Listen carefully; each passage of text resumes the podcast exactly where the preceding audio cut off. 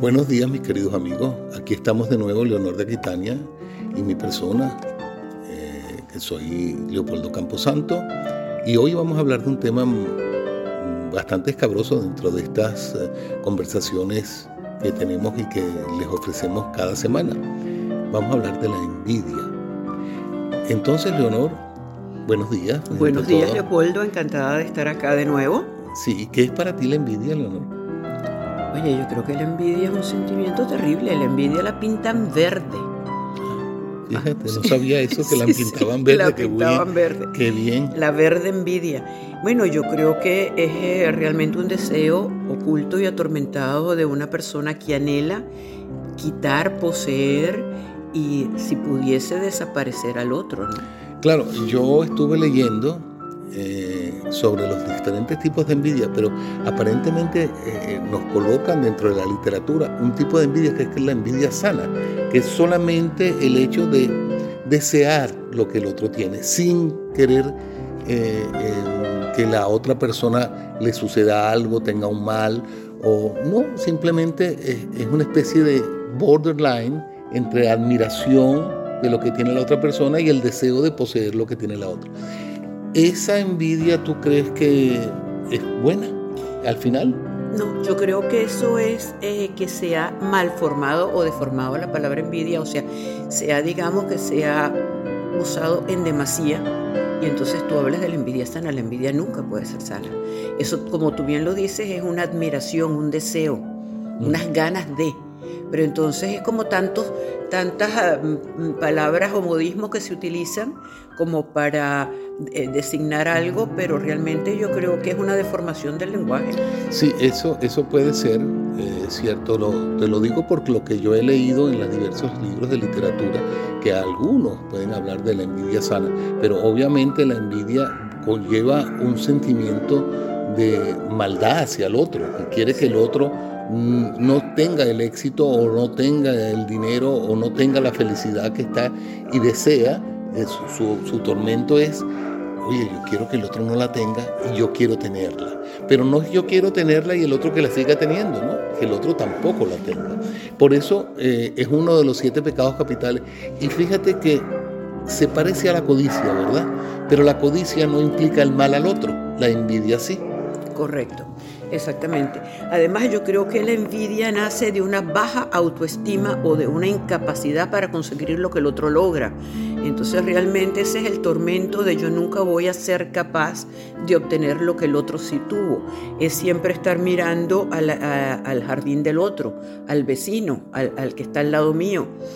Yo creo que lo importante de esto, o la manera de exorcizar un sentimiento tan impuro y un pecado capital tan marcado, es simplemente basándonos o mirando cómo podemos hacer o cómo podemos emular las buenas condiciones del otro para conseguir llegar a tener lo que el otro tiene. Bueno, eso es muy bonito, pero eh, de que existe la envidia y que ese sentimiento se ha desarrollado a través de la historia, podemos remontarnos a los primeros seres de nuestra religión judeo-cristiana, eh, Abel, Caín y Abel.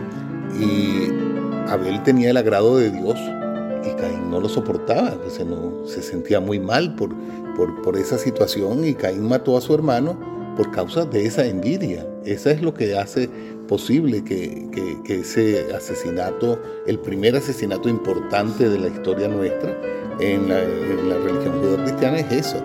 Eh, hay un, proverbio que dice el corazón apacible es vida de la carne, mas la envidia es carcoma de los huesos, que es un proverbio de, el, no sé si es el 1430, pero es uno de los proverbios que hay. De la Biblia. Sí, de la Biblia, claro. Este, y en la mitología romana, eh, la envidia eh, está representada por la diosa Invidia, que es a la vez la diosa de los celos y la venganza, fíjate. Sí, exactamente, porque la envidia viene muchísimo de eso de los celos, pero fíjate tú que si me estás hablando del Antiguo Testamento, pues yo también te diría que uno de los pecados más grandes de Lucifer es que quiso ser como Dios. Envidió a Dios y entonces, bueno, ahí fue secrado el, el, caído, ¿no? Y yo no había pensado en eso. Sí, y si nos vamos a algo un poco más ingenuo, Blancanieves, ¿quién es la más bella del reino? ¿Ah? la reina que no podía soportar que en aquel reino hubiese una mujer más bella que ella.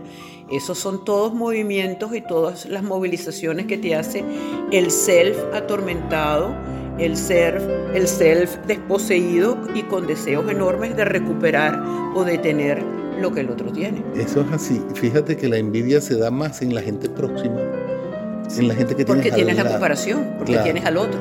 si no tienes al otro y no lo conoces, para tener envidia tienes que conocer que, eh, eh, el tema o al otro. Y compañeros de trabajo, gente de la política. Hermanos. Hermanos, bueno, el caso de Caín y Abel, que eran hermanos. Eh, y esa proximidad, mientras más próximo, creo que la envidia es más, más mala, más, más perversa, te carcome, más, como dice ahí, te carcome los huesos. Qué interesante eh, esto de la envidia y sobre todo la cercanía con los otros pecados capitales, porque a mí mm, se me acerca mucho la codicia, como te dije antes, pero en la codicia no hay, no, lo que hay es deseo de poseer, pero no hay deseo de destruir al otro. El otro no existe en la codicia. En cambio, en la envidia, el otro es el, hay el envidiado y el envidioso. Tienen que haber dos. Y el envidioso lo que quiere es destruir al envidiado que está muy tranquilo y a, veces eh, esa envidia puede hacerle daño. A veces ni se da cuenta que lo están envidiando, pero ahí vienen intrigas y vienen cosas que siempre hacen posible de que le llegue a él la maldad. Porque la envidia va seguida del mal, para mi parecer. obviamente, pues no tengo elementos para pensar que la envidia y el mal van juntas, pero históricamente y, lo que conocemos de la envidia es que sí, sí es así. Sí, mal, mal, envidia es el odio. Yo te voy a hacer, bueno, te voy a hacer hincapié en un tema que a mí me parece fascinante y que no debemos dejar pasar, porque aunque es poco conocido o poco hablado, este es la autoenvidia. Rafael Ernesto López, un psiquiatra venezolano muy conocido internacionalmente, el cual ha publicado una serie de libros, siempre hablaba de la autoenvidia. De hecho, él, editó un libro de la autoenvidia. Y la autoenvidia es la que sentimos dentro de nosotros mismos. Tú sabes que la dualidad de pensamiento o la multiforma de nuestra personalidad nos lleva de repente a hacer comparaciones con nosotros mismos. Y ese miedo al éxito, ese miedo a llegar a, muchas veces nos mete zancadillas de de nosotros mismos, que él llamó la autoenvidia. Es el no permitirte lograr tus propios éxitos, siempre poniendo zancadillas, siempre tratando de que te quedes como, como el anhelante, como el que nunca llegó. Y hay un caso muy conocido de un presidente latinoamericano que nunca llegó ah, a ser presidente, que fue el, fue el pasajero de Truman. No, no, el, pasajero Truman puede ser uno, pero creo que también hay otro brasilero que se postuló muchísimas veces y cuando por fin logra que lo elijan, le da un infarto. Ah, ese no lo conocía yo. Sí, entonces como tú verás, pues, y así que infinitos casos de, personas comunes que tú ves que tienen, ya van a llegar y tienen más o menos todo lo que es el esquema, toda la estructura para conseguir el éxito o el triunfo en algo que quieran acometer y ya cuando están a punto de conseguirlo, aquello se cae. Y se cae porque este hace que se caiga. No es que se caiga, no es que se caiga por cosas ajenas a su voluntad, sino que él de alguna manera mueve, mueve los hilos para que esto se derrumbe. Es un poco autodestrucción. Autodestrucción. Lo que sucede en las enfermedades autoinmunes.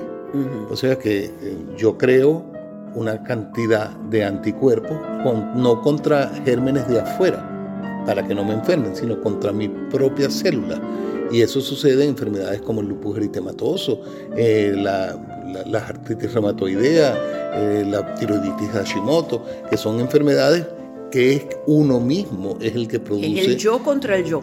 Exactamente, muy interesante eso. Yo no conocía este libro, pero em, lo voy a buscar en Amazon. Sí, está en Amazon, está en todas partes, porque te digo, es un libro internacionalmente y de verdad que es un manual es psicológico muy interesante porque yo creo que a veces todos no nos damos cuenta cómo nos saboteamos, cómo no somos capaces. Inventas una dieta, maravillosa dieta, ya estás a punto y cuando estás a punto de conseguir, te metes un atracón y, pones todo para atrás o dejar de fumar o tantos hábitos que uno trata de, de mejorar. Este, ¿Y tú crees que la envidia se da entre iguales o hay un ser más desarrollado o superior que otro, tanto en escala social como en escala económica, porque entre iguales como que es más difícil que se dé la envidia porque ambos, tanto se supone los dos seres, que uno sería el envidiado y otro el envidioso, estarían al mismo nivel. Generalmente la envidia se produce entre personas que están en niveles diferentes, tanto emocionalmente como económicamente, como desde el punto de vista social, porque eh, hay una cosa colectiva cuando es esa envidia colectiva que corroe, que, bueno, de alguna manera este, puede, puede manejar. Es, contaminante, la envidia es contaminante. Claro, Tú pues, puedes hacer ver al otro eh, o a los otros que aquello que éste tiene se lo tenemos que quitar o lo tenemos que tener para nosotros. Un poco la, guerra de clase. Correcto. Que, que se fundamenta en el otro tiene y tú no tienes. Pero, no es quitárselo al otro la solución la solución. Como, claro, como yo te digo, es buscar porque el otro llegó a donde llegó. Pero yo sí creo, Leopoldo, que esto es indiferente. Yo creo que la envidia la siente eh, cualquier persona, o bien con un igual, o bien con un, eh, con un inferior o con un superior. Yo creo que la, la, la envidia es algo que está allí. Bueno, pues son preguntas que me hago precisamente para poder es como tenemos una, una, especie de diálogo para que otras personas nos oigan, que esas otras personas se hagan esas preguntas. O sea, que si hay, por ejemplo, cuando volver a la envidia sana, eh, yo conozco mucha gente que tiene ese tipo y te dice esa frase, ay, yo tengo una envidia sana. Porque la justificas, porque justifica. Y además yo no creo que eso, como te digo, eso es una admiración. Entonces, vamos a decir que esto es un costumbrismo de decir... Un problema semántico. Semántico, un problema, de problema semántico. Tú usas realmente o mal usas el concepto o la palabra admiración y le pones envidia. Eso es así porque eh, hay una, eh, cuando ves eh, la historia de la pasión de Cristo, te das cuenta que él era muy envidiado por los otros, pero no por los romanos, por los mismos de judíos su propio, de, su, propia casta, por Caifás. Su propia casta. Sí, este, y, y, no lo defienden porque desean de que, ah, no, yo no quiero que este señor Hay que destruirlo, hay que acabarlo, hay que aniquilarlo. no podemos dejar rastros de lo que él fue. Magnífico. Yo creo que esta disertación sobre la envidia pues le va a gustar mucho a la gente porque los va a hacer pensar. Busquen este, en las lecturas. Existen una cantidad de, de citas acerca de la envidia que nos hace pensar mucho porque no estamos exentos de sentir. Pero por supuesto, Leopoldo, y además yo sí creo que con toda la frescura de nuestros diálogos, porque realmente no son ni preparados, ni estudiados, ni siquiera documentados como quizás deberíamos, pero no quiero, yo no quiero dejar pasar esto y hacer este, esta especie de inciso de que yo creo que es importante esto, no perder la frescura que tenemos. Y en la medida en que esto pueda ayudar a ver, por lo menos en el caso concreto de la autoenvidia o de la envidia en general, cómo podemos nosotros mejorar nuestras propias, propias condiciones para conseguir nuestras metas. ¿no? Así sí. Perfecto. Bueno, Leopoldo, muchísimas gracias por esta amena conversación de hoy. Gracias a ti, porque los dos estamos tratando de realmente hacer algo para que nuestros oyentes se sientan motivados y acompañados, y, acompañados dentro del drama de la vida. Y por eso me encanta que hayas utilizado esta música tan maravillosa, acompañando al piano, con este tema que es la envidia. Bueno, hasta luego. Hasta luego.